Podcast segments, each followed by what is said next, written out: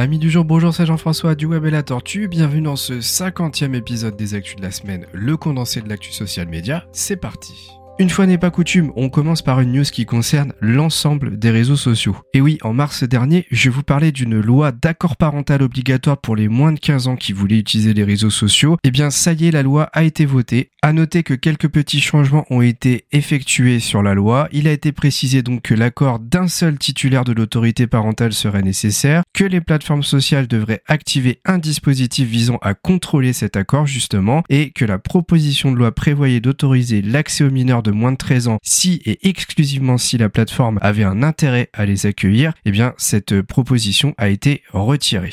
En revanche, n'a pas été communiqué de date limite visant à laisser un délai spécifique aux réseaux sociaux justement pour mettre en place le nouveau système d'accord parental. On passe à TikTok puisque cette semaine, il n'y avait pas grand chose d'intéressant à vous présenter sur Twitter. Avez-vous entendu parler de Taco? C'est une intelligence artificielle qui est mise en place justement par TikTok, un système de chatbot qui va être là pour vous aider à mieux comprendre le contenu que vous êtes en train de regarder et qui va vous suggérer du contenu similaire à ce que vous êtes en train de regarder. Le bouton du chatbot devrait apparaître juste au-dessus de l'icône qui permet justement d'aller sur le profil propriétaire du TikTok que vous êtes en train de visionner. Il faudra donc appuyer sur ce bouton pour activer les fonctionnalités de Taco. Attention, la société a bien précisé que les fonctionnalités de l'outil étaient encore expérimentales et qu'il ne fallait pas s'attendre à des miracles pour le moment. On passe à Meta, Meta qui a encore taillé dans ses effectifs. 21 000 personnes ont été licenciées en 7 mois. Cette fois-ci, c'est les parties marketing, communication et modération de contenu qui ont été touchées. A préciser que l'entreprise avait fortement recruté durant la période Covid-19. Ses effectifs avaient doublé pratiquement. Malheureusement, vu ce qui se passe, tout ne s'est pas passé comme prévu de leur côté. Une affaire qui dure depuis plusieurs années et ça fait déjà longtemps que je vous en parle sur mes podcasts d'actu de la semaine. Jiffy, la banque de GIF animé justement la plus utilisée